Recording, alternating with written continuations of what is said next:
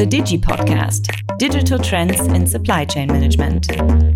Hello and welcome to our Digi Podcast. I'm Thomas Holzner from Siemens SCM Digi Network with the Digi Podcast, a podcast on digital and innovative topics for procurement in the future. Digitalization is becoming increasingly important for every company. At Siemens in particular, digitalization is a fundamental element for success. But how is digitalization practiced at Siemens Supply Chain Management? What do we focus on? The aspect of digital transformation and innovation is particularly close to our hearts. In our podcast, we highlight different aspects and share best practices with various digital experts and listen to their stories. Siemens has a double digit billion euro purchasing volume, is working together with approximately uh, around 100,000 suppliers, and has several thousand employees across the globe. This is quite huge, isn't it? For this episode, I have a very special guest, Klaus Staubitzer, our Siemens Chief Procurement Officer. He is covering these challenges and a lot more. What exactly we will find out in today's episode.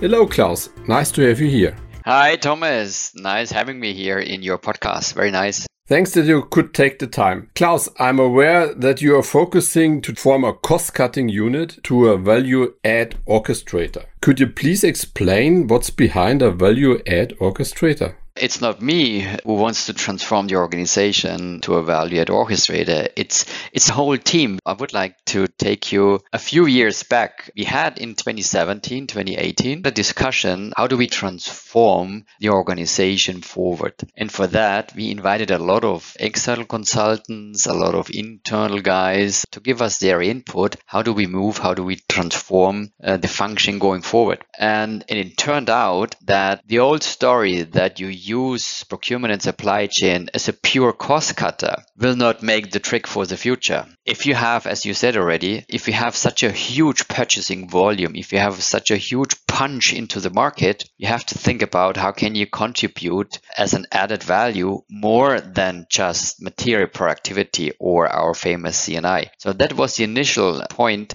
where we thought about what could be an additional value for the business. And an additional value for the business could be, of course, ensure the availability, as you can see at the moment, very, very intensively. We're also pretty clear that aside from availability, the quality of all the products and services we buy from our suppliers are very relevant. And the innovation power of our suppliers could really make a difference. That was the point to say, okay, let's start and transform the function from the pure cost cutter focus to the value add orchestrator.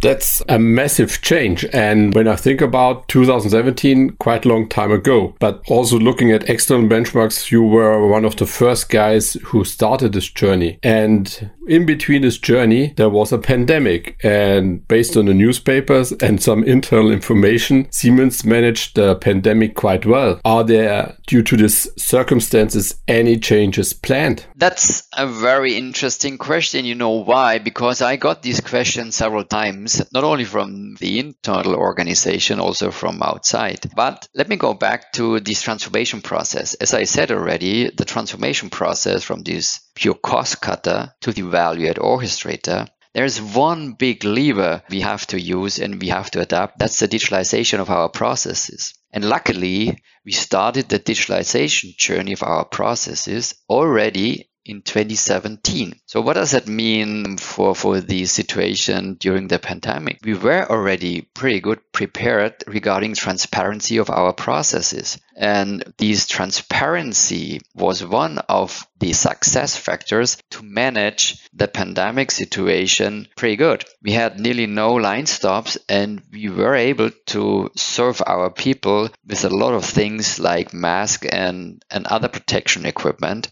At the very end, there were three major criteria which allows us to really deliver this performance. One is, of course, this transparency, as I said already. The second part was our global presence. And the most important thing is the expertise of our people and the trust in our global network. And these three things together allowed us to manage the last 16, 18 months at this high level of performance. I think this sounds quite impressive. And what do you have in your mind for the future of supply chain management, especially in the digital age, as you already touched a little bit? Yeah, I mean, digitalization as you rightfully said, digitalization is one of the biggest lever we have to use to make our transformation process happen. But digitalization is not a value per se. Digitalization is also not a threat. Digitalization is an opportunity to make things happen. And we all together have to find a way to use digitalization as an opportunity to make our life easier. To make it happen that people use digitalization as a lever to change their area of responsibility and how they work and how they use and make it efficient and make it more powerful. And, and therefore, digitalization is nothing you can send out from a top down perspective as a master plan, which we typically did in the past. It's something you have to roll out on a bottom up approach through the entire organization on a global base. This gives us the opportunity to use the worldwide expertise of our people and really find the right solution and tools to make our life easier.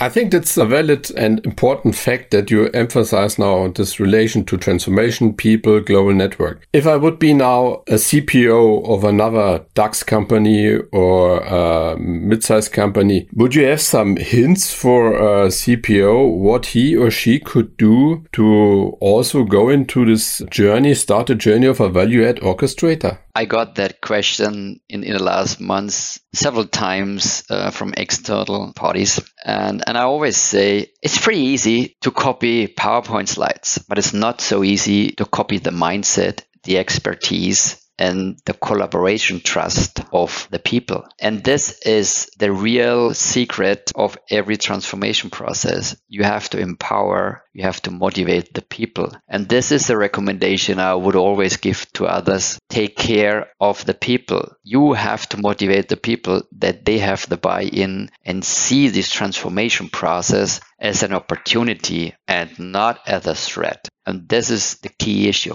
Thanks, Klaus, for this very positive statement that it's a opportunity, not a threat. It's a nice challenge. And uh, now some insights from Siemens because I had the pleasure to work together with Klaus for a quite long time. In the meantime, he's a role model. When you think about the pandemic, he was the first guy who had always camera on. He's also the person who asked in the meetings the first question, what about your family business? So family is most important. Or thirdly, he's always well prepared. So not like me killing every agenda. He's always on time. On top of this, when you consider now the strategic priorities of Siemens for the future growth mindset and empower people, Klaus started this journey already 2017. And with this mindset that he's, say, telling us he is also walking the talk. So this leads me now to the, from my point of view, most interesting question. And it's not last but not least, who is Klaus Staubitzer? Klaus Staubitzer, you mean in my private life? yes, in your private life. I'm not so much apart from Klaus Staubitzer in the business life. I, I, mean, I like to do sports with my family and with friends. I, I, like skiing and other things. And that's the activity I can recharge my battery. Go out with your friends, have have really fun doing something physically, doing some sports. That's the thing I, I really like most. Thanks, Klaus, for your great insights. It was a pleasure and an honor to have you as a guest. And I hope for you, as my listeners, you also enjoyed this episode of our Digi podcast. If you have any questions about SCM Digi Network and now especially about Siemens SCM, don't hesitate, reach out to our internet page siemens.com slash diginetwork. I'm looking forward having you as a listener to our next episode. Yours, Thomas Holzner from the Siemens SCM Digi Network. Goodbye. The Digi Podcast Digital Trends in Supply Chain Management.